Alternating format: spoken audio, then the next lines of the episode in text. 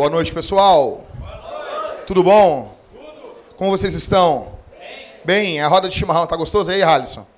Halisson é um cara que bebe muito chimarrão, é viciado, então se você quiser um chimarrão, sente perto dele. Ele não toma outras coisas, né? Ele só toma chimarrão. Né, Halisson? Não toma mais nada, né? Só chimarrão. Né, Priscila? É isso mesmo. No grupo de conexão, Rodrigo, é só chimarrão que rola lá. Cadê o Rodrigo? Evaporou. Que benção. Hã? Tá, calma, não precisa sair em defesa. Te acalma. Nós somos amigos, né, Rodrigo? Por favor, fale aqui no, no púlpito que a gente é amigo. Fala por ti.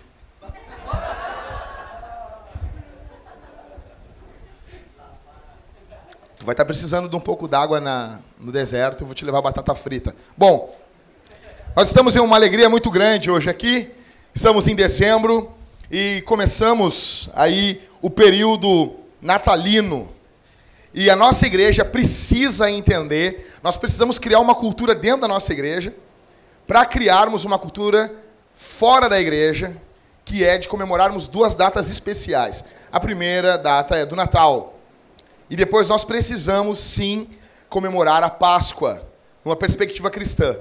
São as duas datas que a igreja vai investir muito nós vamos tentar investir muito no que envolve as crianças, porque é nascimento de Jesus, é Deus vindo a nós, e depois morte e ressurreição de Jesus, ok?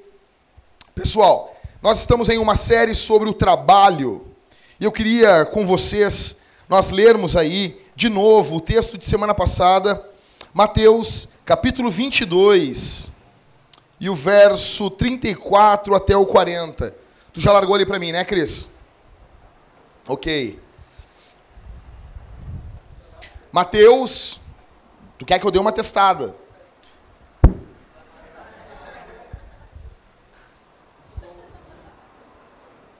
Sim? Aí, tá bom. Legal, é isso aí. Então vamos lá? Todo mundo achou? Quando souberam que ele calara os saduceus, os fariseus reuniram-se. Um deles, doutor da lei, interrogou para colocá-lo à prova. Dois pontos. Mestre, qual é o maior mandamento na lei?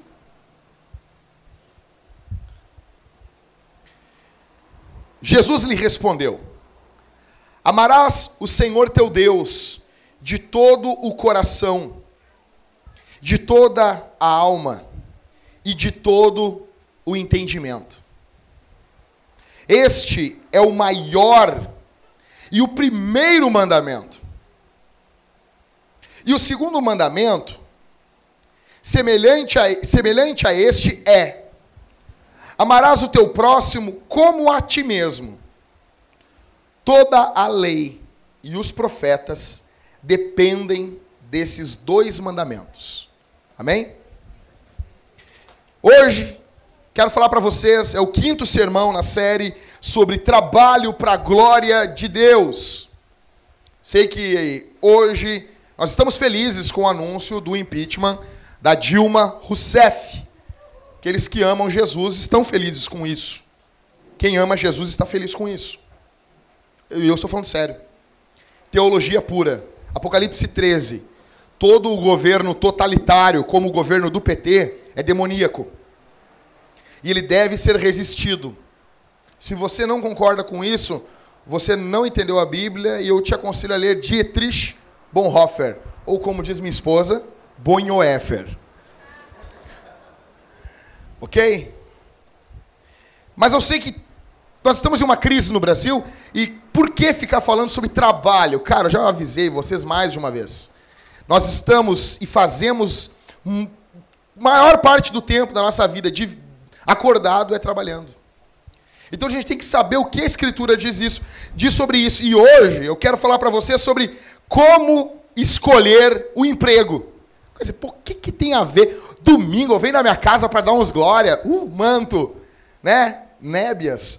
Dá um glória a Deus, dá um um retemantos, um reteflow, gritar, cantar grandes. Até essa canção que a gente cantou, esse grande coisas estão por vir, grandes coisas, não é ah, grandes coisas, não, não é isso. Assim, grandes coisas estão por vir, não é assim, ah, cara, ah, agora nós vamos ficar rico. Não, esse quando foi composta essa canção, ela foi composta num contexto de missão urbana nos Estados Unidos. E eles cantavam quando estavam sendo para evangelizar, grandes coisas vão acontecer nesse lugar, na cidade.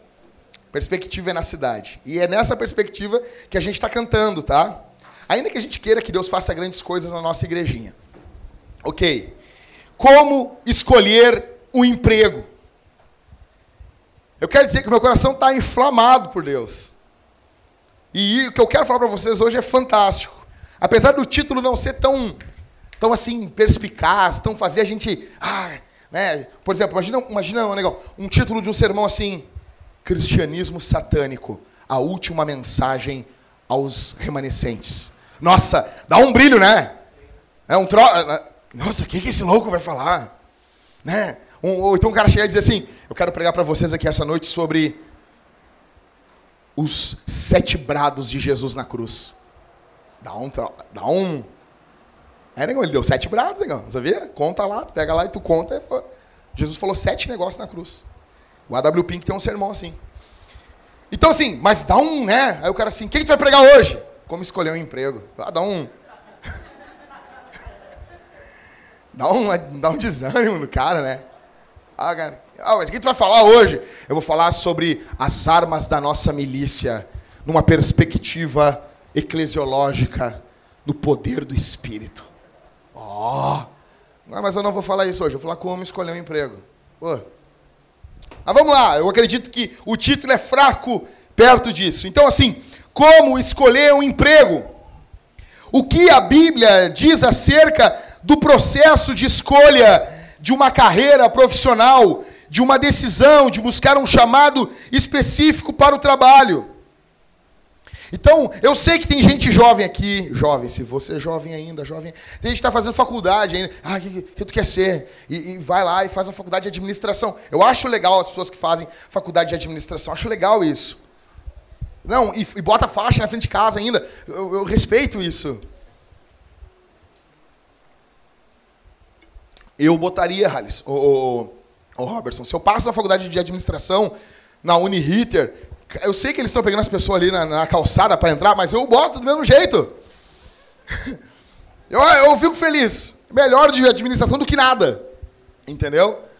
Mas, então assim, talvez fazer. Não, porque eu quero atuar em tal área. Eu quero fazer isso. Eu quero salvar. Eu quero ser bombeiro. Por exemplo, qual era a tua, a tua profissão da infância, né, o, o, o negão? Qual era, quando era criança, o que tu queria ser? Jogador de futebol, negão. Jogava bem, fazia uns dribles. Astronauta. Nossa, cara, e tu, e tu Rodrigo? Illuminati. Não, não, eu queria ser drogado. E tu, Matheus, quem tu queria? Queria ser prefeito de Viamão. Quem tu queria, Matheus? Não lembra? Eu queria ser arqueólogo. Eu vi o Indiana Jones lá fazendo uns negócios, mas eu, rolando, mas eu achava que era eu com a minha cabeça que ia rolar daquele jeito com a bola. Não ia ser a bola que ia rolar em cima do Indiana Jones, eu ia esmagar a bola. Mas assim, meu sonho era ser arqueólogo. Então, assim, uh, talvez tenha crianças, adultos, e ficam nessa dúvida: como que eu escolho um emprego? Digamos que hoje vocês têm sete oportunidades, oito, não, sete é profético sete oportunidades de emprego. Ligam para vocês agora, para trabalhar no call center da NET. Ganha bem, e não precisa mentir. Né? Não precisa mentir. As pessoas vão ligar para vocês, vocês não vão desligar na cara das pessoas. Né? Trabalhar uh, vendendo pitaú. Né? Trabalhar cobrando carro. Ou trabalhar vendendo picolé. Não, vocês vão ser representantes da Que Bom. Vão ganhar 85%. Eu vi vocês. Vender o Magnum. Sabe vai comprar o Magnum tem que dar um rim. Sabe aquele Magno agora? Botaram mais uns trecos nele, ficou mais caro ainda. Sabe? Eu, eu, reúno a família toda vez que eu quero comer aquele, aquele, aquele sorvete. Eu reúno a família e assim, nós vamos fazer um investimento hoje. é muito caro. Mas se aparecer mais de uma oportunidade de emprego hoje para vocês, como que vocês vão escolher qual emprego vocês têm que escolher? Como? Se hoje, Rodrigo, aparecer quatro oportunidades de emprego para ti, qual é o critério que tu que vocês, que eu, que nós vamos usar para escolher um emprego. Então, essa ideia, primeiro eu quero deixar claro para vocês que essa ideia de escolher emprego é uma ideia nova. Isso não tinha no mundo antigo. O cara crescia, ele só podia, ele, podia, ele ia fazer ou teologia, que era a mãe das ciências.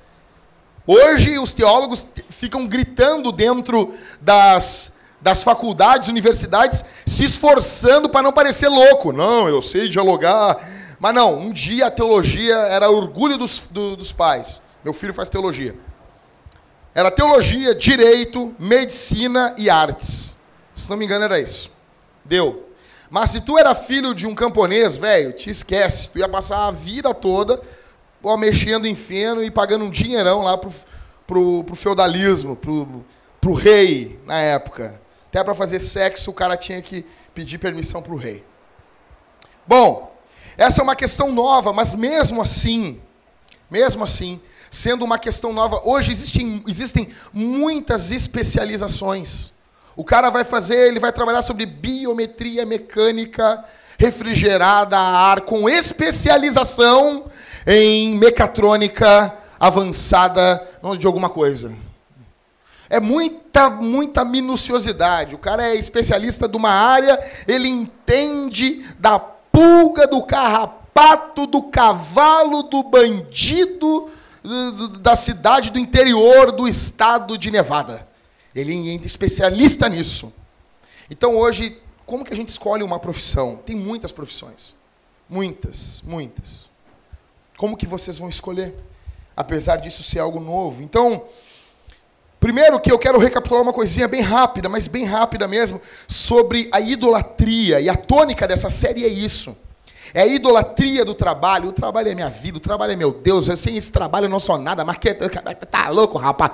Se me tira esse trabalho, me tira minha vida, me tira meu marido. Porque marido a gente encontra em qualquer lugar. Marido em qualquer esquina a gente encontra. Mas esse trabalho diz quem eu sou. Não sei o quê. É o teu Deus. Ou então, indiferença. Ah, esse trabalho não presta para nada, é só para ganhar dinheiro mesmo, para comprar algumas coisas para me comer no final do mês. Caiu ali. Muito poder. É muito poder. E cuidado, hein? Isso é apocalíptico. Estrelas estão caindo. João já havia dito isso em Apocalipse. É. Pois dizem que a gente está no milênio. Mas voltando. Depois diz que não é literal o Apocalipse. Já estou vendo estrela cair aqui. Voltando. Então, ou a idolatria, ou a indiferença. É trabalho para quê? É? Ou o quanto, o critério para definir um trabalho, ele, é, eu, eu, eu, por que, que tu vai escolher esse trabalho, Robson? Porque ele, ele traz glória para mim. Né? Então, é, é para isso. Ou quando nós vamos para um outro extremo, a gente não reconhece os propósitos nobres de Deus para o trabalho. Como você vai resistir aos dois extremos? Como que você vai fugir da idolatria ao ponto do trabalho não ser teu Deus? E como que você vai fugir do outro extremo ao ponto de você não não desfazer do trabalho? O trabalho é algo bom, ele só é um mau Deus. Como? Então, primeira coisa, começando em Jesus. A base para a escolha de um trabalho. Está aqui. Essa pirâmide. E não é porque nós somos Illuminati. Porque eu nunca vi alguém Illuminati pobretão. E outra coisa, essa coisa de Illuminati é muito Illuminati. Eu tenho medo do esconditate, do escuritate. Porque Illuminati é uma, é, é, é, é uma coisa, é uma. Não, isso é uma sociedade secreta. Desconfiem de sociedades secretas que você descobre os segredos dela com DVDs do Paraguai no camelô. Ela é tão secreta que o cara do camelô já sabe. Ah, por favor, velho. Então a sociedade secreta mesmo, a gente nem sabe o nome dela, né? porque ela é secreta, entendeu? Mas vamos lá. Então, um triângulo não é do diabo, tá bom? Então, assim, a base é Jesus. A base da, da nossa escolha do trabalho é com base no primeiro mandamento. Depois, vem os outros, o próximo, a família, as outras pessoas. Dá um cutucão na suna aí, ô, Maico. Ô, Maico. Na manha, na manha. Na manha. Aproveita e dá um tapa no. Né? Brigar e. É o pastor que mandou. Então, assim. Depois o próximo. E depois nós mesmos. Se a gente inverter essa ordem aí, nós teremos, de fato, problema. A pirâmide não vai ficar firme. A base dela, larga, é Cristo, é Jesus. Depois o próximo e depois nós mesmos. Então, nós precisamos começar com Jesus. Olha aqui para mim. O que é conversão? O que é conversão? Não, o cara se converteu. É meio estranho isso. O cara se converteu, já está errado. Mas a gente usa isso bacana. Não vamos ficar enchendo o saco disso. Mas o cara conheceu Jesus, né? O que é conversão, velho? É que agora a vida dele, ele não vive a vida dele de um jeito tipo, ah, eu faço o que dá na minha cabeça. Ah, eu escolho o emprego que dá na minha cabeça. Ah, agora eu uso a roupa que dá na minha cabeça. Agora eu, eu tenho um partido político que dá na minha cabeça. Não, conversão é que agora ele crê em Jesus. Crer na Bíblia não é simplesmente assim, ah, eu acredito que ele existe. E vai viver agora uma vida louca. Porque a maioria das pessoas acredita em Deus. Dizem que acreditam, mas na Bíblia a fé ela tem uma questão de, do que envolve hoje eu não vivo mais alheio a Deus. Eu não vivo mais. Dá um cutucão no Everton, por favor, Mariane. Eu vou chamar pelo nome aqui porque eu tenho um dom de revelação. Oh, aleluia. Então, eu não vivo mais uma vida autônoma. Eu não tenho uma vida que eu mando em mim. Aquela coisa que é, o que, aquela boca já morreu, quem manda na minha boca sou eu. Crente não tem isso. Você não manda na sua boca. Você não manda na sua boca. Você não é dono do seu nariz. Igreja é o pior lugar para aquele cara. Não quero que se meta na minha vida. Vai pro batuque. Vai tocar tambor. É óbvio, se vocês hoje querem montar uma árvore dentro de casa branca, Ainda que não neve dentro de casa, muito menos no Brasil, dentro de casa nunca nevou. Então não existe uma árvore de Natal branca dentro de casa. Mas você gosta disso, eu fico feliz por você. Isso não é pecado. Não tem na Bíblia, não montarás uma árvore de Natal branca. O, o, o Maicon quer comprar uma árvore de Natal vermelha. Beleza, com pisca, com uns pisca que fica piscando parecendo assim um cabaré. Beleza, bonito.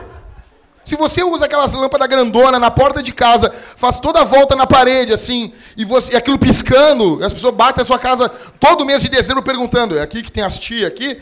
Beleza, você gosta disso? Mas não tem na Bíblia algo que proíba você de botar umas lâmpadas grandona piscando na porta da sua casa. Só é feio. Porém, então aqui nós não temos como nos meter na vida uns dos outros. Mas aquilo que é pecado, nós temos que falar. Tem que falar. Então, por isso que eu digo, se você quer congregar numa igreja, se você ama Jesus, se você ama a igreja, acabou essa coisa de ninguém se mete na minha vida. Não tem. E eu estou falando aqui, não estou falando assim, ah, é fácil para o Jackson falar, porque ele é pastor. Não, meu velho. Até na minha vida. Até na minha vida. A gente está ensaiando aqui, os guris do ensaio não gostaram de alguma coisa ontem, me chamaram ali na rua, pô, cara, vamos fazer assim. Pô, não tá legal o que está acontecendo, me bata, ruim isso aqui. Simples. Eu não sou intocável dentro dessa igreja. Se você chegar em casa, na minha casa, e ver eu pegando e brigando com a minha mulher que nem um grosso, um cavalo, não é porque eu sou pastor que vocês não vão falar nada. Então o que? Pau que bate em. Como é que é? Bate em Chico. Também bate em Francisco. Vocês não sabem disso aí. Como é que é? Como é que é? Hã? Isso. Ok. Então agora você é de Jesus. Eu sou de Jesus. Eu sou de Jesus. Você ama Jesus, você ama igreja. Você não vive mais alheio. Ah, Deus que se rale, não sei o quê. Ainda que no coração esteja dizendo: Te amo, Jesus, tu é minha vida e eu te amo demais. Uh. Não, a partir de agora, agora você não vive mais alheio a Deus. Você não vive mais uma vida à parte de Deus. Um exemplo disso é quando as pessoas vão se mudar de cidade. Já viu isso? Vocês já viram isso? O cara vai mudar de cidade. Os caras congregavam com a gente aqui. Daí ele chega assim, pastor, eu vou mudar de cidade. Uai, que legal. Pra onde tu vai? Não, não, eu tô indo, eu tô indo morar lá em Itaquaquecetuba. Legal. Vai congregar onde? Não sei. Não sei. Não sei. Você nota que o cara, na verdade, ele é crente de boca. Quando vai mudar de cidade, ele está cagando e andando se tem ou não tem igreja bíblica. Porque o foco dele não é igreja, não é Jesus, não é a glória de Deus. Está invertido esse triângulo aí. Jesus não é a base. Ele é a base, é eu. Depois, bem depois, depois, depois, depois, os outros. E lá de vez em quando, Jesus. Quando convém. Olha aqui para mim. Eu vou fazer uma pergunta, eu quero que vocês respondam. Quantos querem Jesus? Não, mas Jesus, velho. Jesus no teu trabalho. Vocês querem, né? Todo mundo quer Jesus no trabalho. Quantos querem Jesus dentro da sua casa? Entra na minha.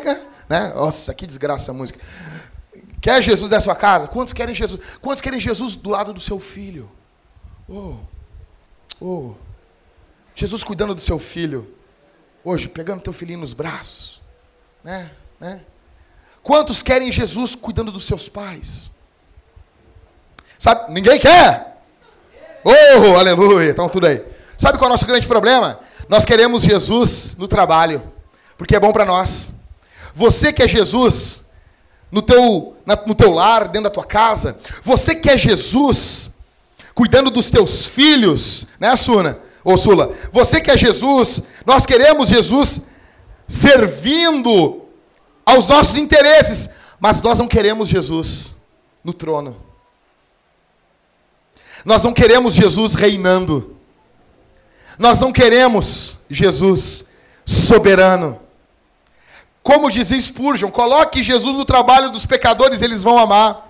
Coloque Jesus no trabalho, nos projetos das pessoas e eles vão adorar. Coloque Jesus dentro da casa das pessoas e elas vão amar. Agora coloque Jesus no trono e vocês verão pecadores rangendo os dentes. Jesus é rei em todo o universo. E como dizia Abraham Kuyper, não existe uma partícula, um centímetro do universo que Jesus não diga é meu. Então Jesus é a base. Vai mudar de cidade. Primeira coisa é: tem igreja de verdade ali? Se não tem, não vou. Ou se vou, vou para plantar uma igreja. Simples. Não, se você está indo para uma cidade e você diz que tem um bom trabalho lá para você, e não tem uma igreja bíblica lá, você tem que plantar uma igreja. Fim, fim e fim. E se você for fazer qualquer. Não tem outra opção. Não tem. Você é um rebelde, você não é filho de Deus, e você vai para o inferno, e é isso aí. Jesus reina.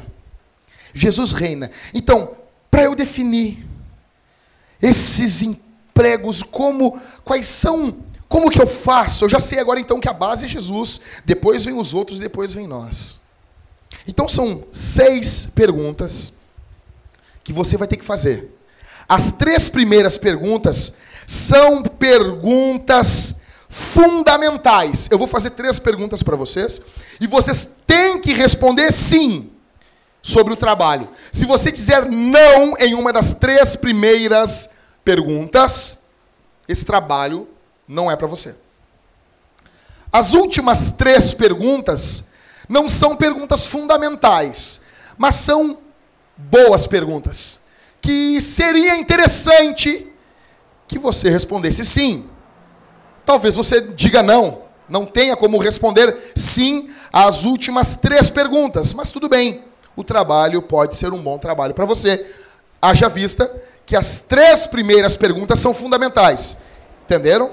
Três perguntas fundamentais que tem que dizer sim. Três boas perguntas que seria bom dizer sim. Então, então, primeira pergunta sobre o trabalho. Esse emprego glorifica a Jesus? Primeira pergunta, isso aqui pode parecer bobo, mas não é. Isso aqui é fato. A primeira coisa que você tem que perguntar: pintou uma vaga de emprego? Esse emprego aqui glorifica a Jesus? O que eu executo como empregado honra a Jesus? Exalta a Jesus? Santifica a Jesus? Exemplo, eu vou dar alguns exemplos de trabalhos que não glorificam a Deus. Matador de aluguel. Se oferecerem para você, é, Binho, não vai dar. Se oferecerem para você uma proposta para ser um matador, não dá. Infelizmente, Juliana, não vai dar. Não vai dar. Segura, nós vamos orar e Deus vai te abençoar sem precisar entrar para esse emprego. O primeiro trabalho é matador de aluguel. Matador de aluguel você não pode ser, tá? Então, se alguém aqui está nesse emprego, está congregando aqui na igreja, abandone esse emprego, por favor, e continue congregando conosco. Você é muito bem-vindo aqui, tá bom? Segundo trabalho que não glorifica Jesus, traficante de drogas.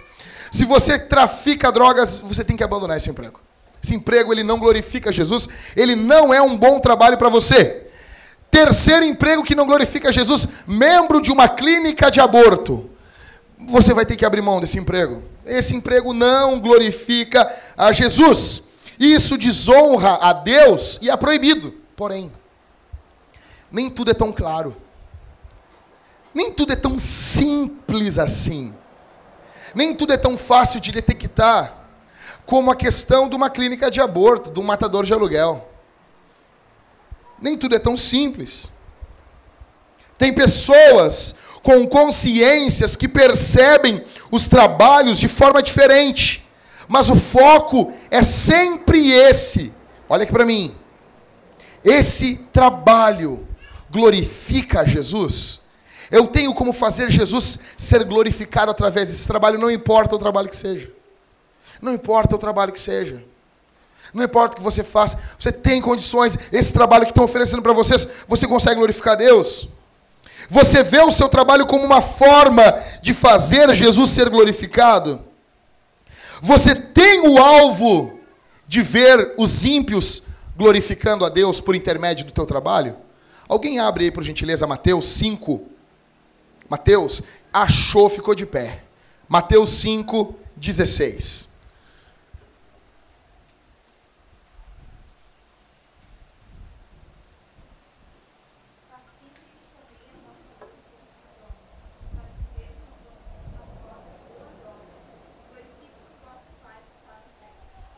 Olha só, Ani, lê de novo aí. Olha só. Lê a primeira parte. Assim. Isso aqui é um mandamento. A sequência.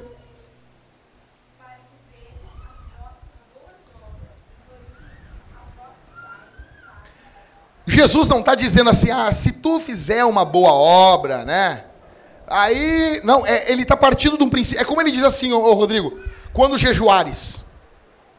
Ele não está dizendo. As pessoas perguntam assim, ah, tem que, Jackson, tem que jejuar. Óbvio. Jesus não diz assim, ah, não explicou. Ele já sai dizendo, quando orares. Não tem como o cara não ora, não é crente. Então assim, Mesma coisa, assim brilha a vossa luz diante dos homens, para que vejam as, as, as, vossas boas obras. Ou seja, o teu trabalho, aonde você trabalha, você tem que render louvor a Deus.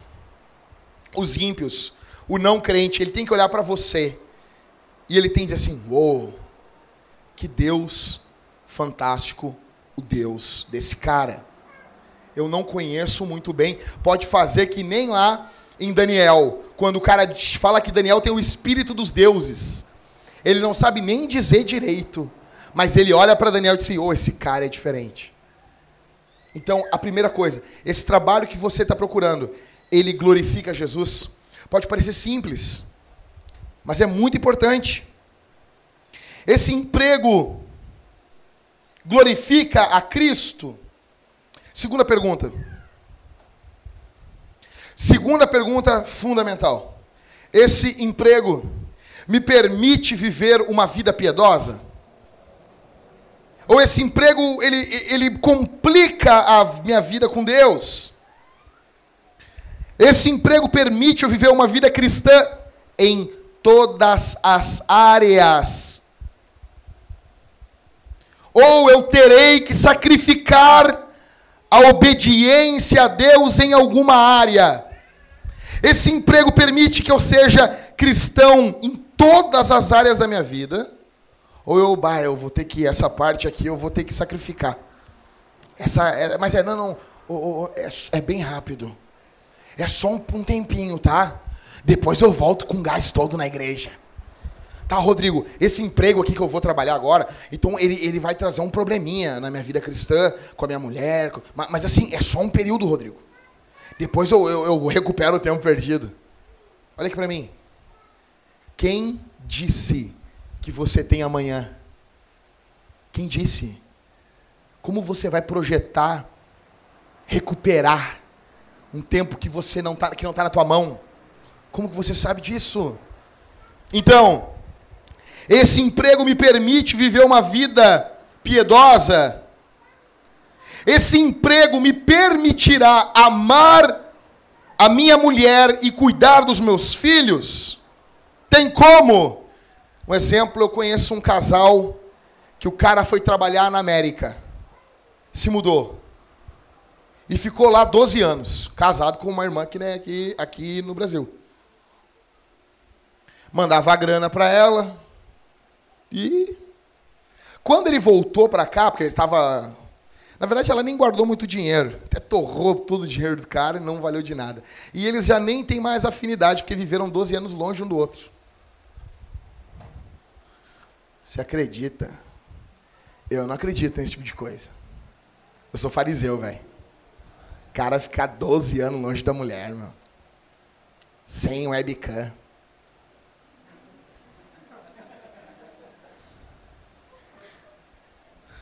Não, porque a webcam dentro do casamento está santificado, tá? Mas a questão é como, como eu estou olhando o emprego e eu estou sacrificando a minha mulher e os meus filhos. Aqui tem um altar, eu botei minha mulher ali em cima, botei meus filhos, peguei um cutelo e matei eles em nome do trabalho.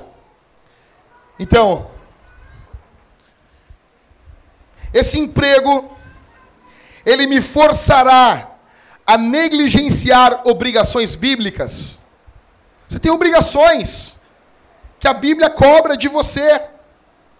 Esse emprego, ele, ele, ele exige isso de você? Você tem que abrir mão desse tipo de coisa? Esse emprego que estão me oferecendo, ele vai me permitir obedecer a Deus por meio de um relacionamento substancial na igreja? Ou eu vivo para o trabalho e eu não tenho tempo nunca para a igreja, para Jesus, para os meus irmãos? Sabe qual é a questão? A questão é assim, eu quero dizer uma coisa, eu já expliquei. O nosso Deus é aquele que nós fazemos sacrifícios. Quem é o teu Deus é para quem você sacrifica. Você adora aquilo que você faz sacrifícios. Então, quando você é obrigado, não, eu não, não tenho agora, não tem como. Ou não dá. Eu vou ter que abrir mão da igreja. Ou não dá. Não, eu tenho que abrir mão dos meus irmãos. Cara, o teu emprego não é para sempre. Quem disse que não vão te mandar embora? Quem disse que vão amar você? Quem disse que o teu emprego vai durar para sempre?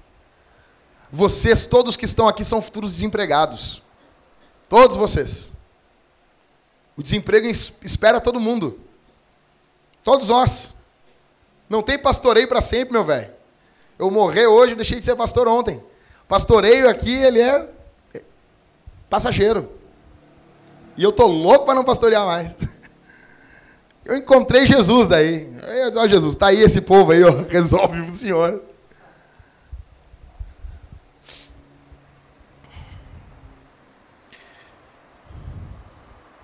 Você pensa em primeiro lugar nisso quando você recebe uma oferta de emprego?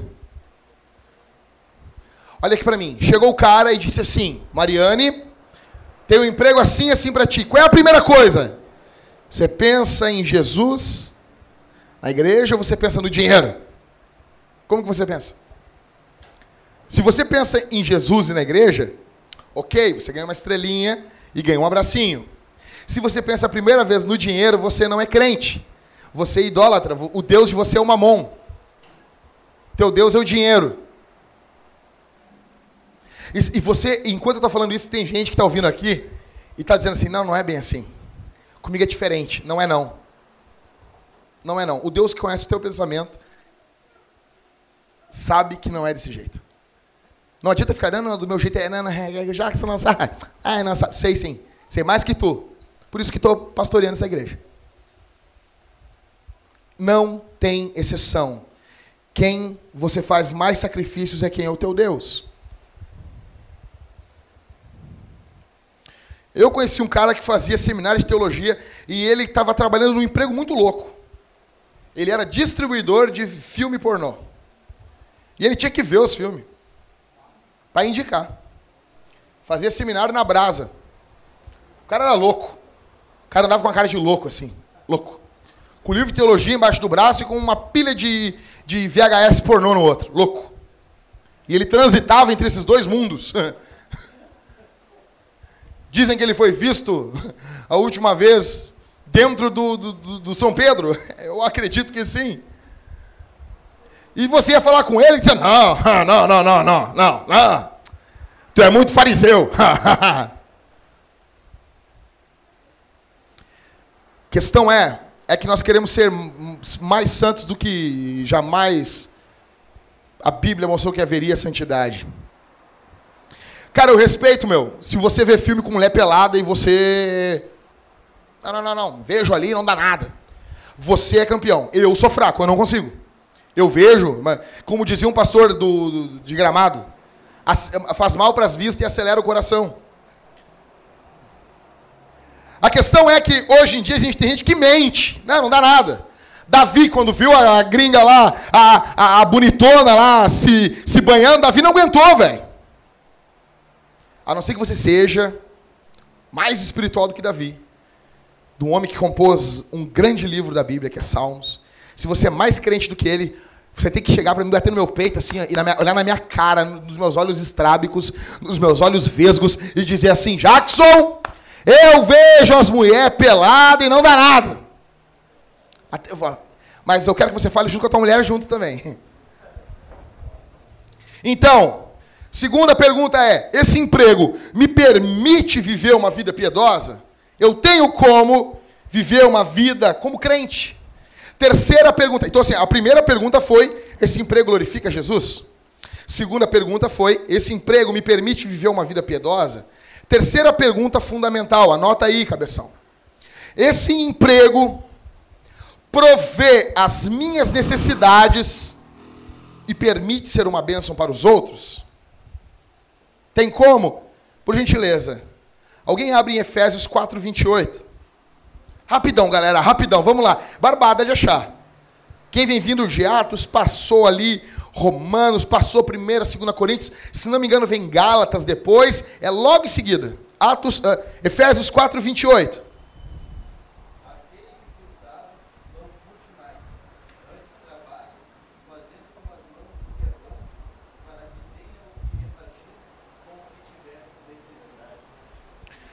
o trabalho ele não é somente para mim. Uma da, da, da, dos problemas do mundo é que nós temos o Estado cuidando dos pobres. E os pobres são responsabilidade da igreja. Se nós tivéssemos chegado antes desses pobres, não precisava de Bolsa Família. Rodrigo, pega para mim mais um pouquinho aqui, por favor. Quebra esse galho aí. Valeu. Alguém abre aí 1 Timóteo 5,8. 1 Timóteo Primeira, porque é uma carta 5:8.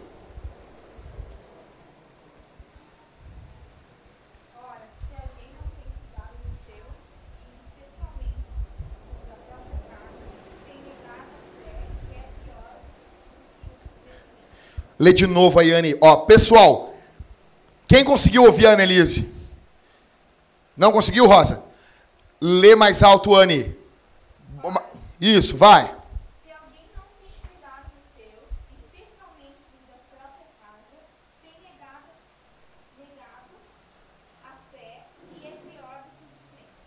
Se o cara não cuidar das da, dos da casa dele, ele é pior que o incrédulo. Ele negou a fé, disse: ah, não, não, não acredito mais em Jesus. E ele é pior que o não crente. Se ele não cuidar dos seus, especialmente da família dele, de sangue, ele negou a fé e ele é pior que um descrente. Então, você precisa de um emprego que a grana, a bufunfa, sustente a tua família.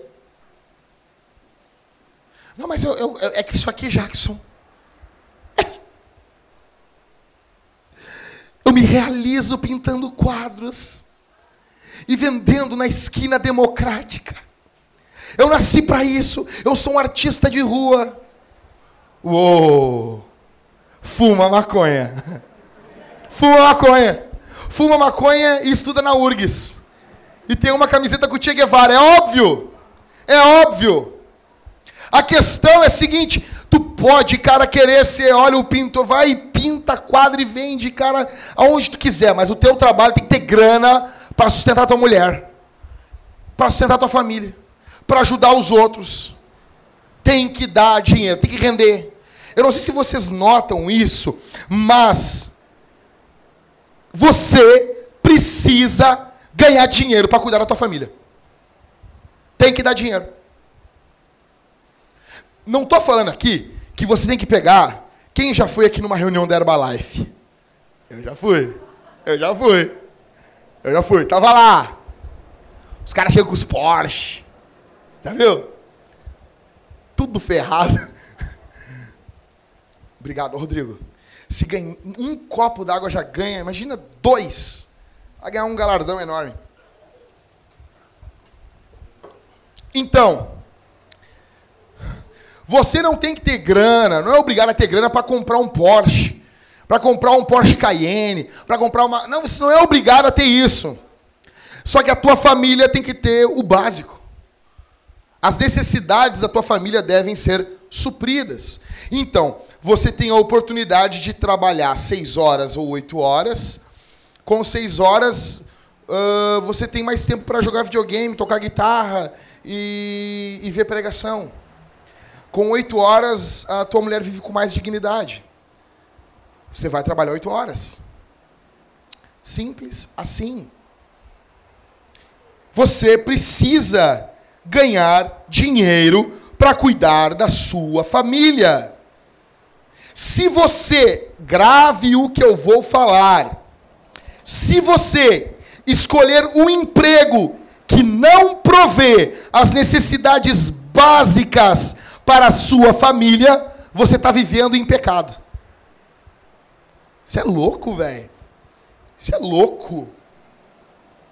Porque se a teologia não tem aplicação prática para a vida, então a gente joga fora. Eu sei que o contexto de 1 Timóteo 5,8, Timóteo está falando sobre os filhos das viúvas. Mas há uma aplicação prática sim para nós. Não vamos fugir disso hoje. Então, Terceira pergunta fundamental: esse emprego tem que prover. Eu não estou falando agora que a tua mulher vai todo mês, ela vai comprar um vestido novo. Que todo mês a tua mulher vai se empiriquitar, parecer uma peruona. Tá entendendo? Tem que ter esmalte novo todo mês. Até que esmalte é um troço barato. Mas assim, tem que ter tudo novo todo mês. Não sei o que novo, não sei o que. Não, essa minha mulher não usa isso, Jackson. Tá errado, irmãs. As irmãs têm que se arrumar. É, bota um batonzinho, faz um cílio tira os pelos, né? vocês não são feministas, entendeu? Depila, velho, mulher com bigodão é feio. É feio. É feio. Que enrugue tudo aqui, porque diz que enruga aqui, né? Que enrugue, que fique igual a Regina Duarte, que fique parecendo um alface a tua boca, não tem problema, fica sem pelo. Em nome de Jesus. Eu quero ver só os homens bigodudos aqui na igreja barbudo. As mulheres não. Porque mulher de bigode nem o diabo pode. Então, você precisa, homens, vocês precisam ganhar dinheiro para botar rango dentro de casa. Entendeu? A mulher tem que chegar pro cara. Eu não estou falando ter, ter dinheiro para tudo. Vai ter vezes que vai apertar. Vai apertar. Vai ficar difícil. Eu não estou falando que vai ser uma, uma, uma, maravilha o tempo todo. Não. Vai ter vezes que vai apertar. Mas eu estou explicando. Tem dois empregos aqui. Um eu tenho mais tempo livre. Eu já vou falar sobre isso. E outro, eu, eu tenho, eu ganho mais dinheiro. Eu, por causa da minha mulher, eu vou optar por esse que eu ganho mais dinheiro. Se eu já vim respondendo sim às duas primeiras perguntas, óbvio. Então, ele provê as necessidades básicas da sua família. Quando você vai escolher um emprego, você só pensa na sua vocação? Olha aqui. Você só pensa assim: não, eu vou escolher esse aqui porque eu nasci para fazer isso. Eu nasci para trabalhar cuidando de esquilos mortos na África do Sul. Uou. Eu nasci para fazer isso. Eu nasci para cuidar de crianças que têm polidartilia, os chamados 22. Entenderam a piada, né? 22 dedos. É, não foi engraçado. O cara tem que ter um demônio no corpo, o cara ter 24 dedos e o cara botar o apelido do cara de 24. o cara que bota esses apelidos, o cara tem um problema, um pacto com Satanás. Você só pensa no seu prazer na hora de escolher o um emprego? Não tem problema pensar no prazer. O problema é só pensar nele, ele definir. Eu só trabalho nisso aqui porque isso aqui é o que eu gosto. Eu gosto de fazer isso. É, é assim? Você, olha aqui, ei, você só pensa em ter tempo livre. Tempo livre para quê? Que eu escuto isso direto. Eu quero ter tempo livre. Eu, eu quero ter tempo livre. Não, eu fico. Tempo livre para vagabundear. Homem, cara, nós. Me dá um tempo livre. Me dá, me dá. Eu vou. Eu não vou falar o que eu vou fazer. Mas eu, homem, homem, no geral, não eu, mas no geral ele fica coçando o saco. Ele não faz nada. Homem, ele quer tempo livre para isso. Não, eu quero ter tempo livre. Você, olha aqui para mim. Se você veio, ah, não sei se pego esse emprego, não sei se pego. Assim diz o Senhor: você não precisa de tempo livre. Homens, Tempo livre para quê? Para ser um bombeiro voluntário? Para trabalhar numa creche, uma, um, num orfanato? Você já tem algo em vista para fazer em prol da sociedade, igreja e próximo? Ou não? Você quer tempo livre para quê? Para quê? Você não precisa de tempo livre. Tá essa onda agora. Vai virar bombeiro voluntário? Vai trabalhar. Por quê? A maior parte, cara, não adianta, todos nós, homens que estão aqui, a gente está trabalhando oito horas por dia. Levanta cedo, faz não sei o que, vai lá trabalhar, não sei o que, ele volta, ele volta cansado, ele até produz mais perante o reino de Deus, ele tem até mais ânimo de ler a Bíblia. Aí ele começa a trabalhar meio turno, quatro horas por dia. Não, porque eu quero ter tempo livre. Ele vai dormir mais. Ele vai coçar o saco. Você não precisa de tempo livre. Esqueça isso. Vai eu, eu já escutei isso aqui, cara.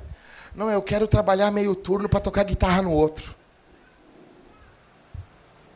Cara casando, né, Rodrigo? O cara indo casar, comprando guitarra. Não, não, eu...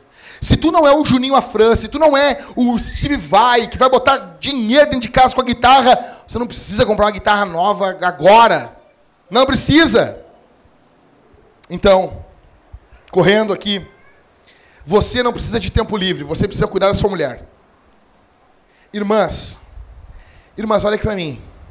Se você concorda com o que o teu pastor está dizendo, diz amém para mim, faz favor. Amém, amém irmãs. As suas mulheres, vamos lá de novo. Um, dois, três e. Amém.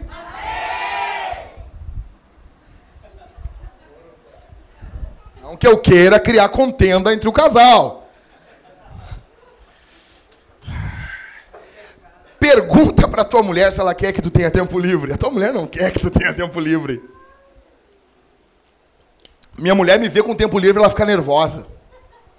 A minha mulher me vê sem fazer nada, ela fica louca, ela fica louca, ela fica. Já leu a Bíblia hoje? Não devia fazer nada hoje. Vai ficar assim, assim, desse jeito, assim. Vai ficar assim. Pode, o mundo pode estar salvo. Salvo. Toda a igreja pode saber todos os catecismos, a Bíblia de cor, tudo. Mas a Thalita fica assim, tá, mas não vai fazer nada. Não tem um perfuminho para vender, não, para trazer um pila dentro de casa aí. Não tem ninguém para visitar, vai ficar assim, assim. Então tá, as três perguntas fundamentais. Vamos lá, recapitulando. Esse emprego glorifica Jesus? Dois, esse emprego me permite viver uma vida piedosa?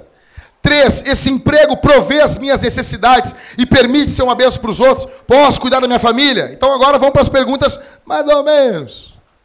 Boas perguntas. Quarta, esse emprego beneficia a sociedade de alguma forma? Essa é uma boa pergunta. Esse emprego. Só que o problema é que é assim, né? A galera acha que beneficiar a sociedade é só emprego sem fim lucrativo. Não, eu vou cuidar de uma ONG. Uma ONG que está passando por dificuldade. Nem sempre. Talvez o emprego que tu ganha muito pila, ele faça muito bem para a sociedade. Vou dar um exemplo. O cara, se hoje, se hoje, o Rômulo começar a ganhar 15 mil por mês, ele vai dar o dízimo de 1.500.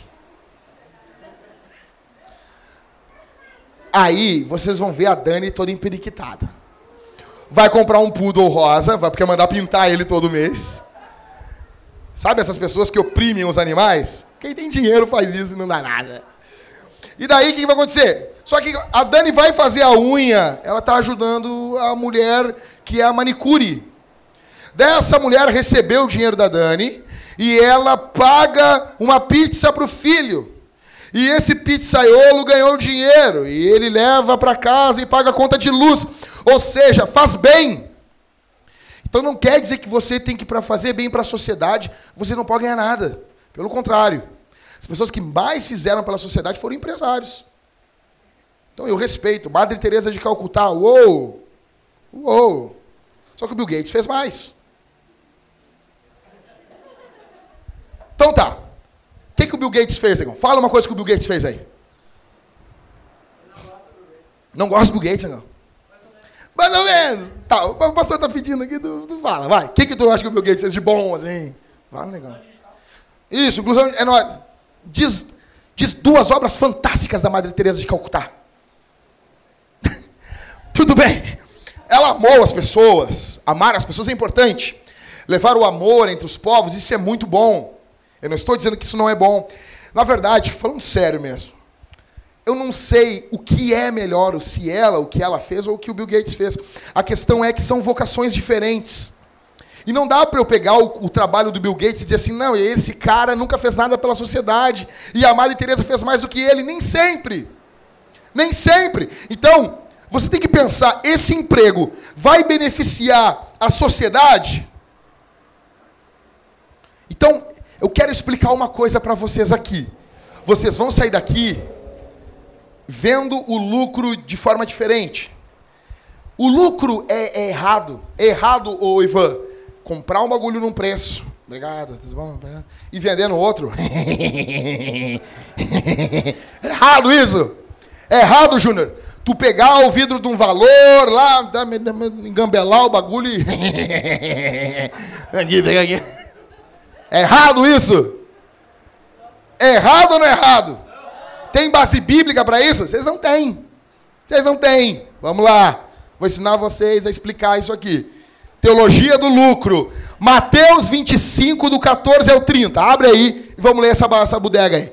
Mateus 25, do 14 ao 30. Teologia do lucro.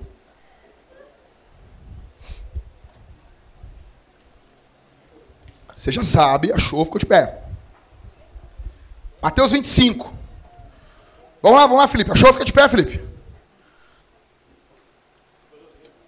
Isso. Bem alto para Jesus.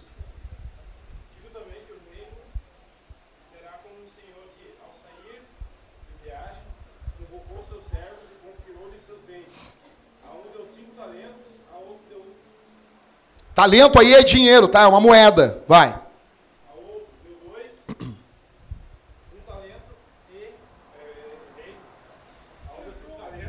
Comecem a orar aí, pessoal. O diabo está se levantando. Vai de novo, vai de novo. A um, desde quando começou lá. Não, mas saiu. Não, não, não, não. Vocês entenderam? Não, não entenderam. Lê de novo aí, cara. Para de querer enrolar aí, já. Basta que tu enrola nesse instrumento aqui. Mas, se rebelando, tio. Mas dá-lhe um tapa aí, Zanda. Vai. Ó, um ganhou cinco. Depois? Explicou,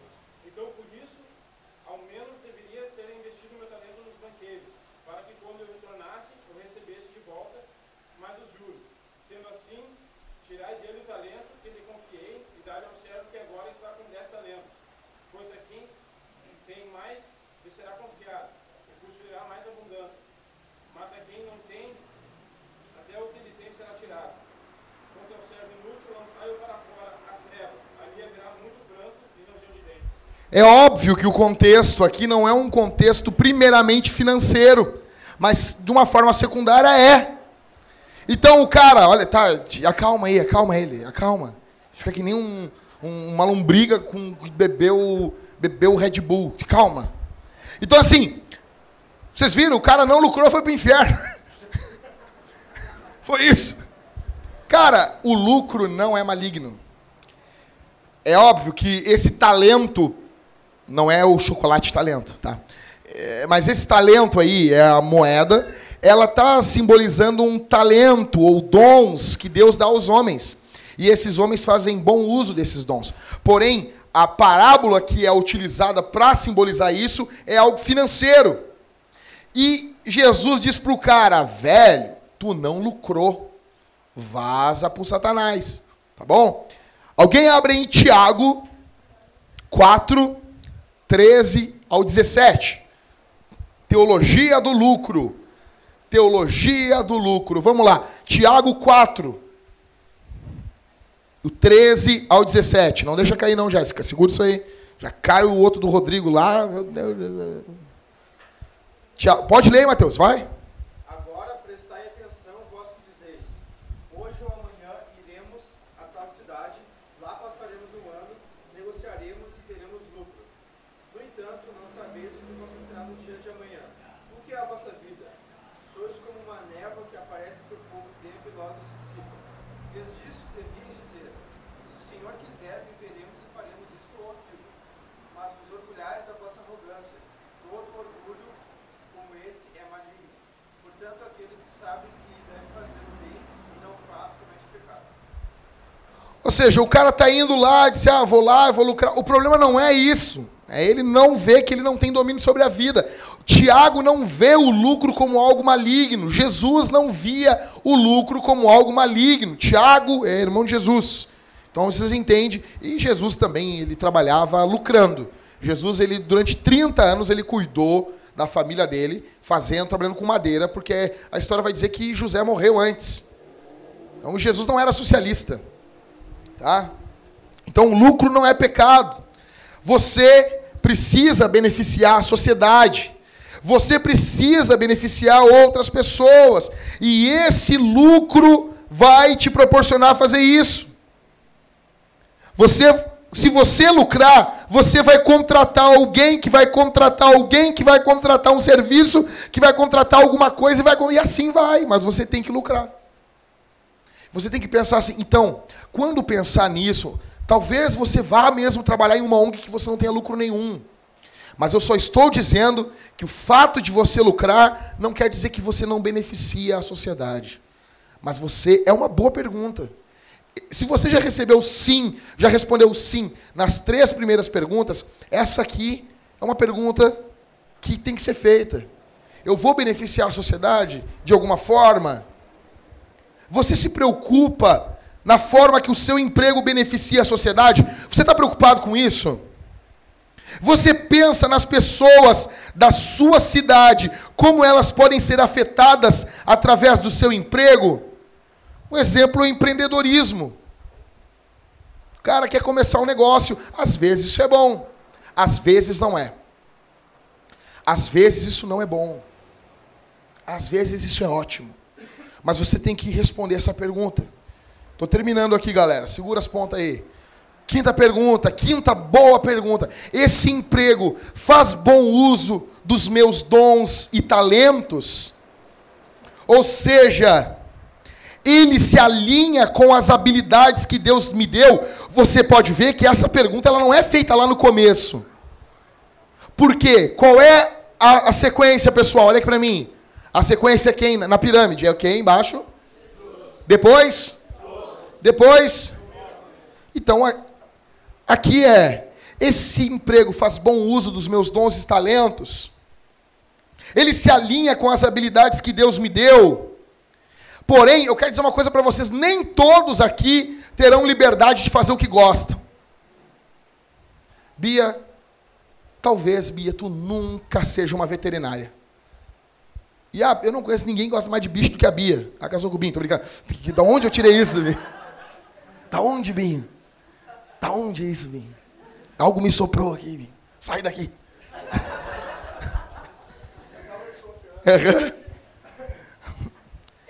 Não, a Bia tá sempre com os gatos dela, com os bichos, botando a foto dos bichos.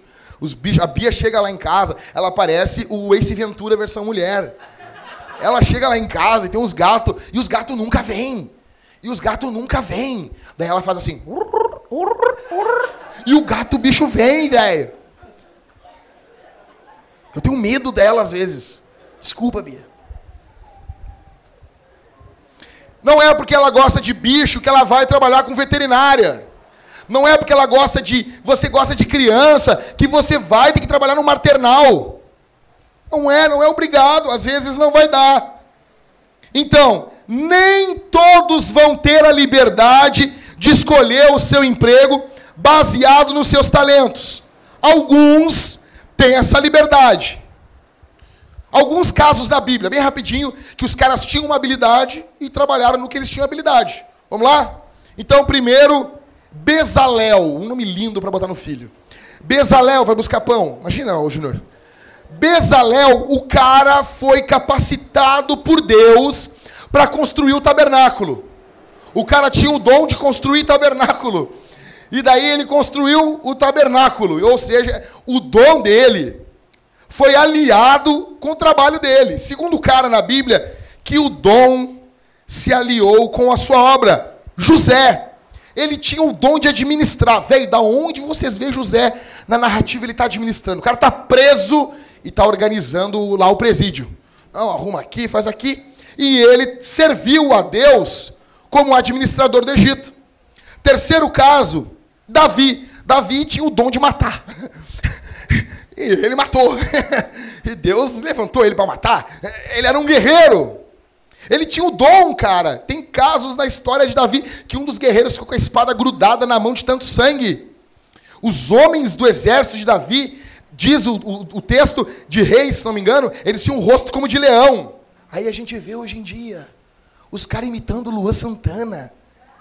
Velho, o modelo de masculinidade no Brasil hoje é o Luan Santana, velho. Eu tava conversando com a minha esposa. E aí passou um cara com uma bermuda lá embaixo. Lá embaixo. Bunda aparecendo. Uns óculos parecendo uma abelha. Sabe, fininho, assim, ele caminhando, assim, ó. Sabe esses caras que andam de moto e faz assim? Eu tenho raiva desses caras. E, e, e botam um cano e dão uns pipocos bem alto. Aí tava esse cara caminhando assim, com o bonezinho. Eu disse pra Thalita, Thalita, isso, como que esses caras arranjam mulher? Daí a Thalita pegou e disse assim, não, mas é que as gurias de hoje em dia, elas gostam disso, amor. Elas gostam desse tipo de coisa. Eu disse, mas não aceito, mas não aceito. Mas chega um cara, um homem de verdade, com a cara de macho, rapaz. Eu duvido que esse cara não mande se, se piada e bosta correr, rapaz. Não tem como. Não tem como. Eu fico nervoso com isso. Voltando. Então, Davi tinha o dom da guerra. Às vezes, Deus tem a intenção de pegar, que, pegar os dons que você tem e dizer assim: não, negão, ah, eu estou afim, tô afim de que tu trabalhe no que tu tem dom. Vai ter casos. Vai ter alguns casos que o cara vai trabalhar com o dom que ele tem. Bezalel, José, Davi. Porém, outros casos, a Bíblia não vai relacionar o trabalho dos caras com o dom dos caras. Um exemplo é Paulo. A Bíblia não diz que ele tem o dom de construir tenda. Tanto que quando Timóteo e Silas chegam com a oferta para ele, ele larga o trabalho para ficar pregando. Ele não tem, não tinha talento especial. Ó, oh, eu fui chamado por Deus para construir tenda. Tendas Paulo. Né? Não. Não. Ele larga, porque ele era pastor. Pedro. Pedro é um exemplo que ele, eu acho que ele não devia ser um bom pescador. Ele devia ser fraco. Ele passa a noite inteira pescando, ele não pesca um peixe, cara. A noite inteira, a noite inteira. Velho, a noite de rede, rede vai, rede vai, rede não vem um, uma sardinha, velho. Mas tá pescando. Não deixou de pescar porque não é o cara. Às vezes não pescava nada. Moisés, que é pior orador do que Moisés, a Bíblia diz em Êxodo, capítulo 4, verso 10, que ele é gago. Sabe, o gago fica bravo, o gago faz isso, né?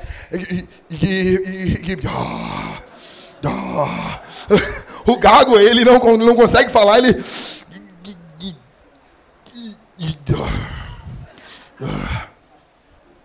Moisés é gago. E Deus chama Moisés para quê? Tu vai ser orador. Tu vai falar diante do diante do faraó. Tu vai falar toda a minha lei para o povo. Você está entendendo? Ele não tem esse dom e Deus chama ele. Então acontecerá casos em que o emprego vai se alinhar aos teus dons. Em outros momentos, não. Em outros momentos, você vai fazer uma coisa que, velho, eu não, não gosto tanto, eu não tenho tanto talento para isso, mas eu vou fazer. Você valoriza os seus dons e talentos que Deus te deu? Você consegue notar os seus dons e utilizar eles para a glória de Deus? E se não houver oportunidade para você servir com os seus dons, você acha daí que Deus não quer que você trabalhe? Não tem. Não tem vaga. Não tem vaga nenhuma para fazer isso aqui. Não, eu tenho um chamado especial para trabalhar em uma empresa que colhe grãos de café levemente tostados para vender para a empresa Melita, que faz o café descafeinado. Esse é meu chamado. Mas não tem vaga. O que tu vai fazer?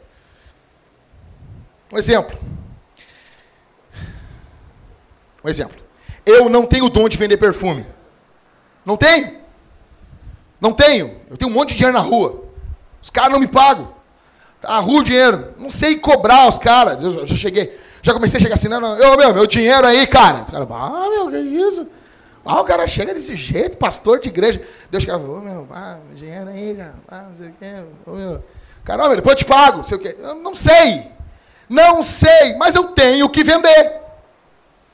A igreja hoje, aqui, nossa igreja é pequena, não me, não me rende salário, então eu tenho que trabalhar, que eu tenho que encher o bucho da minha mulher. Ela tem que comer, velho. Está entendendo? Eu tenho que trabalhar. E eu não, eu não acredito sim que eu fui chamado por Deus. Deus me chamou para vender perfumes. Não, não gosto. Não gosto. Não tenho prazer nenhum em vender perfume. Tem gente que tem. Não tenho, mas eu faço. Enquanto o pastoreio não me promove um salário digno, eu sigo vendendo. Mas a questão aqui é esse emprego, ele faz bom uso dos meus dons e talentos? Faz, que bom. Marca um X. Última pergunta. Então, assim, recapitulando. As primeiras. A primeira pergunta fundamental: esse emprego glorifica Jesus? Tem que ser sim. Esse emprego me permite viver uma vida piedosa? Tem que ser sim. Esse emprego provê as necessidades e permite eu ser uma bênção para os outros? Tem que ser sim. Se você não abençoar os outros financeiramente, você está em pecado. Fim, acabou. 1 Timóteo 5,8. Uma boa pergunta. Esse emprego beneficia a sociedade de alguma forma? Às vezes não vai dar. Mas é uma boa pergunta. Quinta, esse emprego faz bom uso dos meus dons e talentos? Se faz, velho, tu é feliz. Tá, tu tá feliz a vida. E sexta pergunta, esse trabalho é algo que eu quero fazer? Essa é a última pergunta que você tem que fazer. Não é a primeira. Qual é a ordem da pirâmide? Jesus, depois os outros, e depois? Porque qual é o mandamento que a gente deu no começo? Qual é o primeiro mandamento? Amar quem? A Deus. Depois, segundo, o próximo como a quem? Entendeu a ordem? Amo a Deus, depois eu amo o próximo como a mim mesmo. Eu estou em último. Então, assim, esse trabalho é algo que eu quero fazer? Essa é uma boa pergunta. Essa é uma boa pergunta. Se não, acontece aqui. Se você inverter a pirâmide, vai acontecer isso. Você não tem condições de sustentar tudo. Você é pequeno demais. Você não consegue, vai ruir, vai cair, vai acabar. Você não vai conseguir. A base é Jesus. É tudo sobre Jesus. Até quando você procura o seu emprego. É sobre Jesus. Você não consegue. A primeira pergunta não é se você quer fazer. O mundo vê a satisfação como alvo principal. O mundo ele vê a sua satisfação. Qual é a primeira coisa que o mundo fala? Tem que ser feliz. Vai atrás dos teus sonhos, né?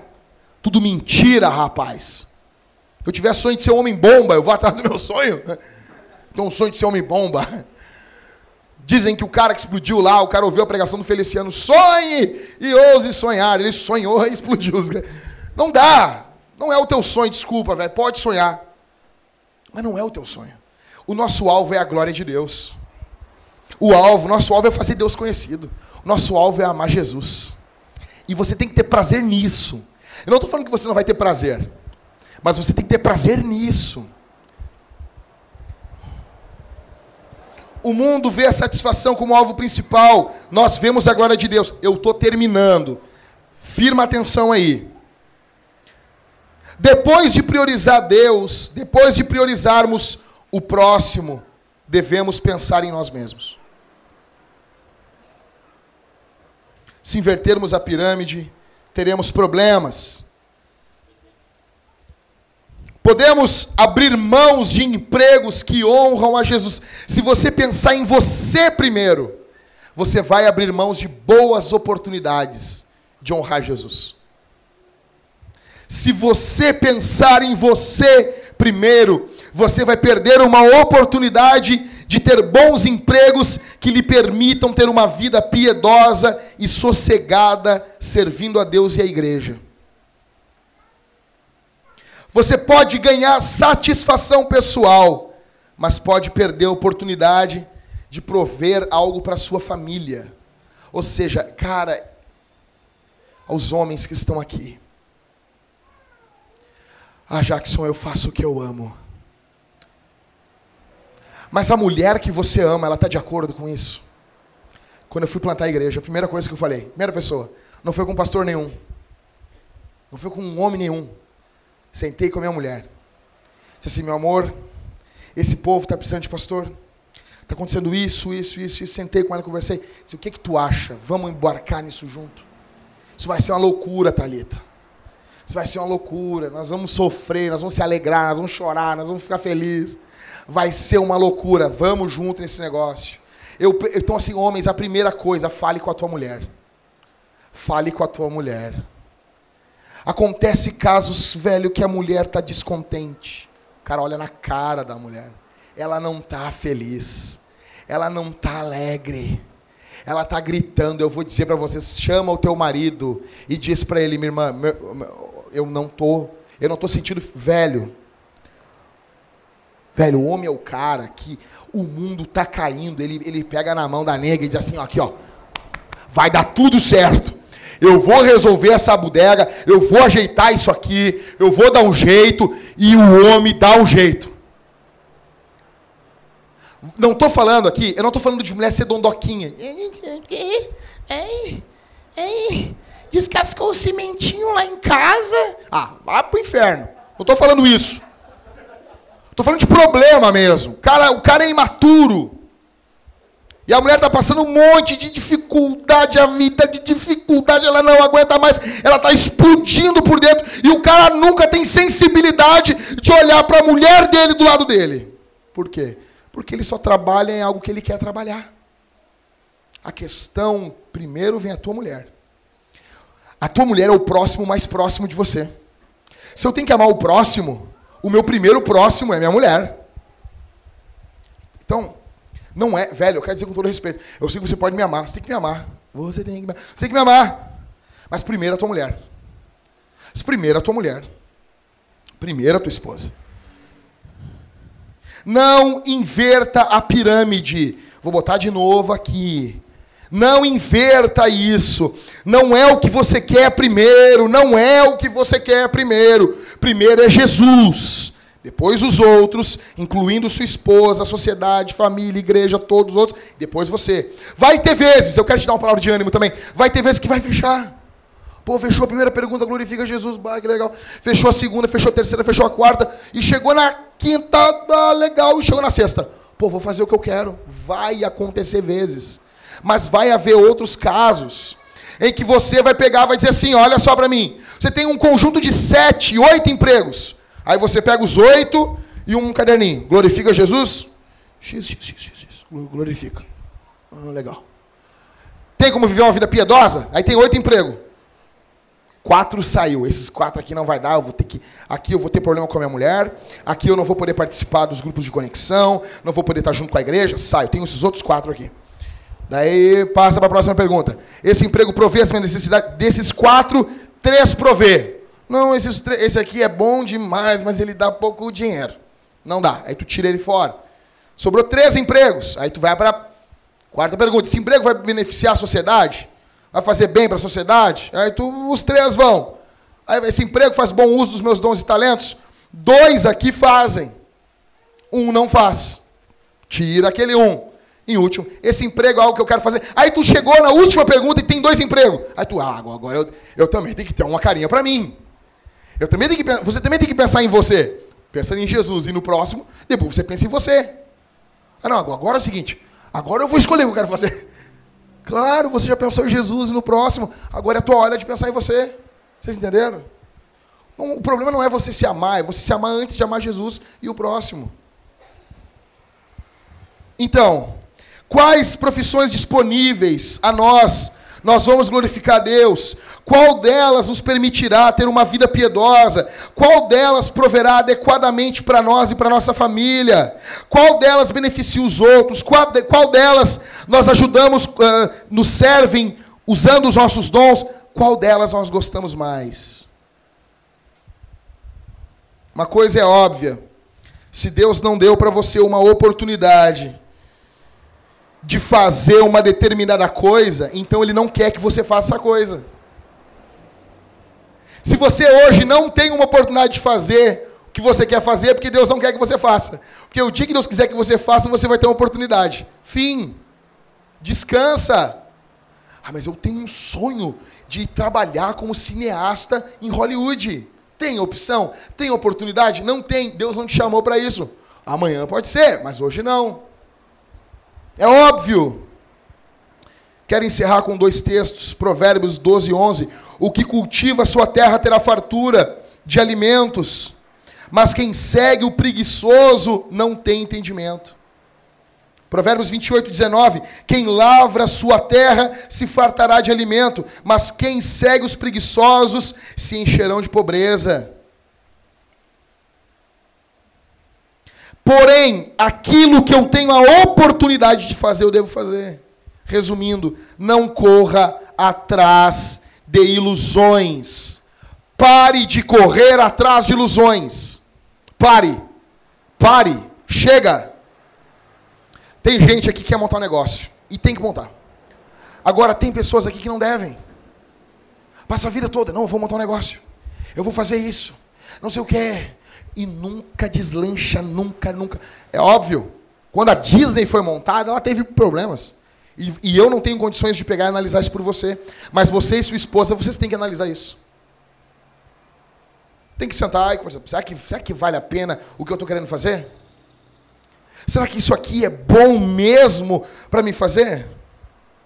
Pare de sonhar com oportunidades que você nunca terá. Faça o que tem nas tuas mãos. Faça o que está nas tuas mãos faça o que está pronto para você. Faça. Eu recebi uma oportunidade ano passado para pastorear uma igreja. Não contei, nunca contei no culto isso. Ou eu quero contar aqui.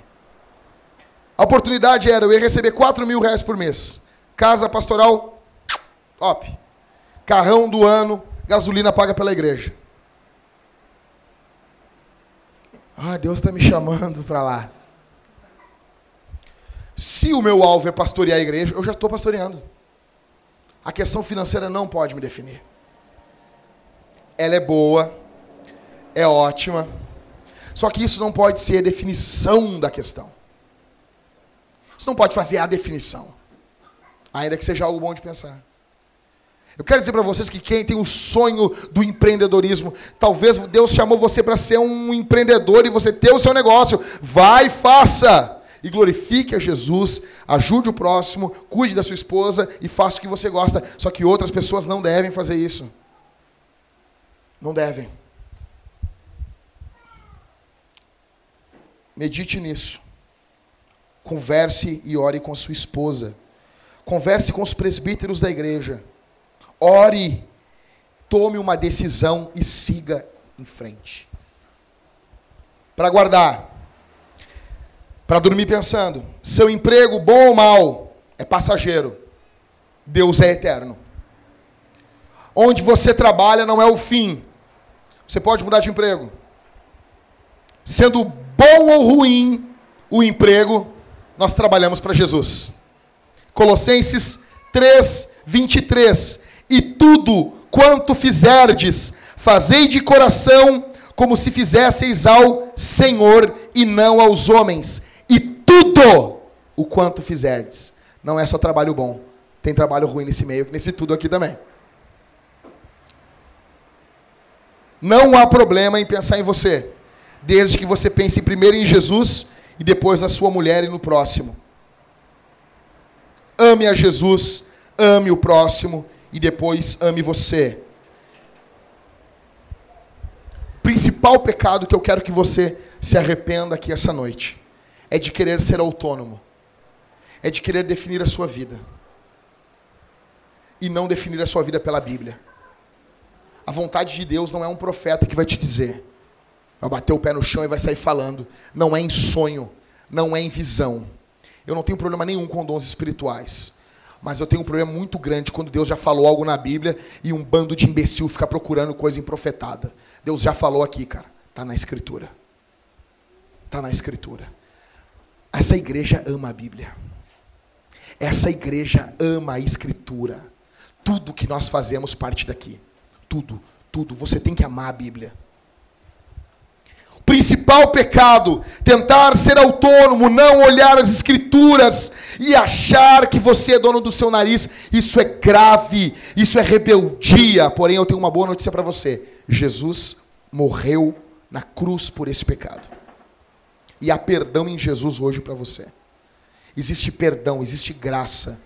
Se você está ignorando tudo isso que eu falei aqui essa noite, eu quero dizer uma coisa: não se desespere. Em Jesus há perdão. Em Jesus a satisfação. Em Jesus a reconciliação com Deus. E o interessante é que eu não só sou perdoado, mas o Espírito Santo pode me transformar hoje. Você pode ser transformado por Deus. E você pode sair daqui fazendo a missão de Deus trabalhando, melhor dizendo, na missão de Deus, olhando o seu trabalho como um local a ser explorado, no bom sentido, para a glória de Deus. Vamos ficar de pé, igreja.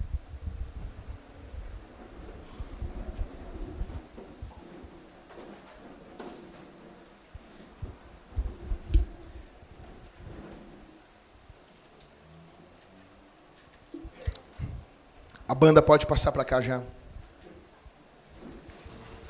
Feche os seus olhos, igreja. Vamos orar nesse momento. Depois que nós orarmos, a banda vai cantar.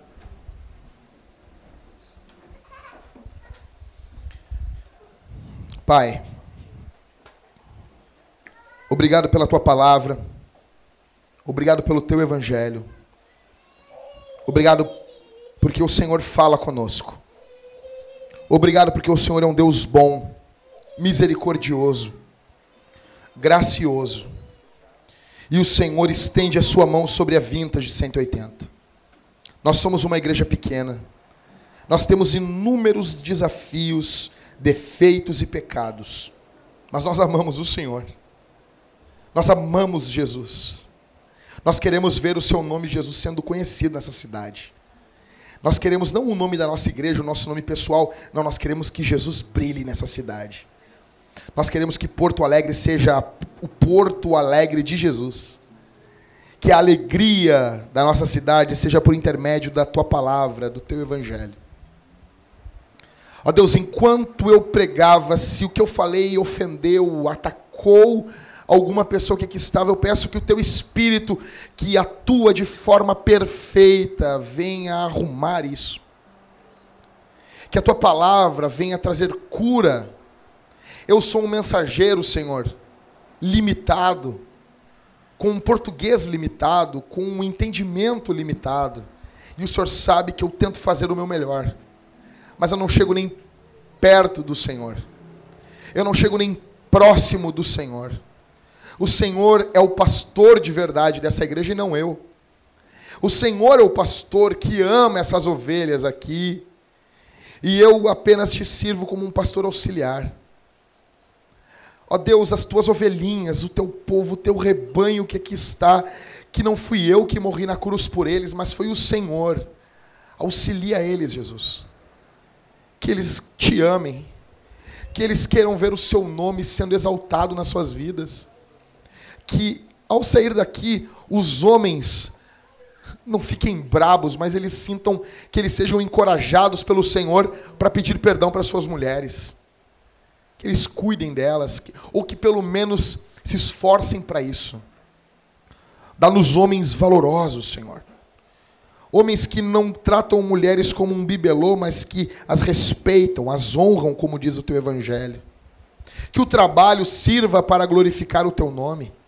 Que o nosso trabalho sirva para exaltar o teu nome, Senhor. Que o nosso trabalho sirva para termos uma vida piedosa. Que o nosso trabalho sirva para provermos aquilo que precisamos para a nossa família. No nome de Jesus. Ajuda-nos a olhar o nosso trabalho de forma mais ampla também.